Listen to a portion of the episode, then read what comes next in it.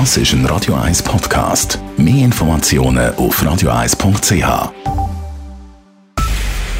Es ist 9 Uhr. Radio 1, der Tag in 3 Minuten. Mit dem Simon Schaffer.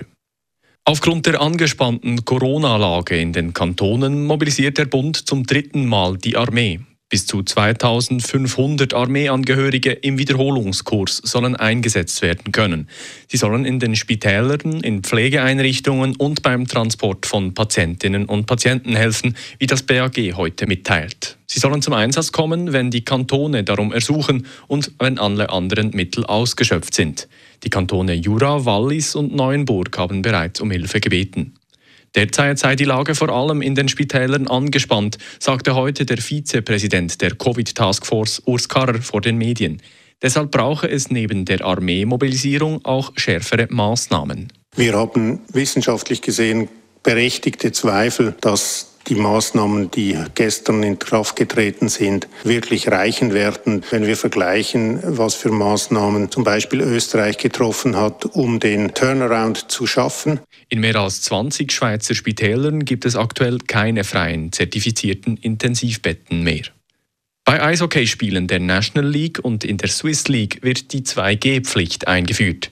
Das haben die beiden Ligen entschieden.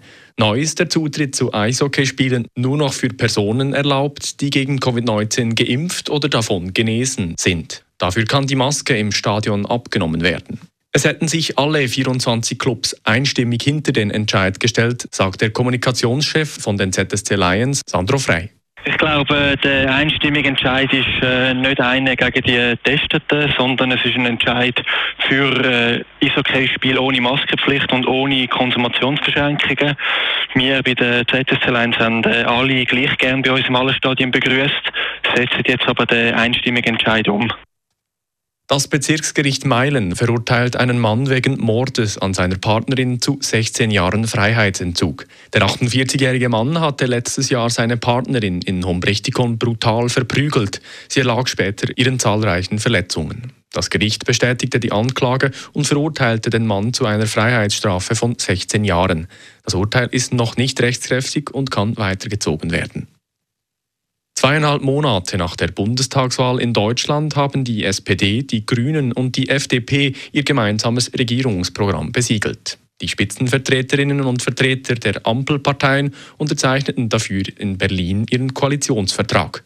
Morgen soll SPD-Spitzenkandidat Olaf Scholz im Bundestag zum Kanzler gewählt und sein Kabinett vereidigt werden. Damit endet nach 16 Jahren die Ära von CDU-Kanzlerin Angela Merkel, welche nicht mehr kandidiert hatte.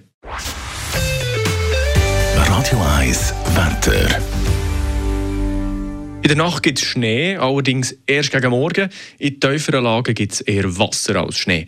Morgen durch den Tag wird es dann häufig nass und bewölkt und es schneit bis runter. Auch hier aber weiter unter häufiger Regen als Schnee. In leichter Höhenlagen gilt morgen zusätzliche Vorsicht auf der Straße. Das war der Tag in 3 Minuten.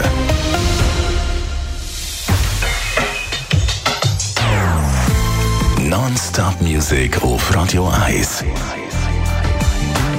Die besten Songs von allen Zeiten. Non-Stop. Radio 1.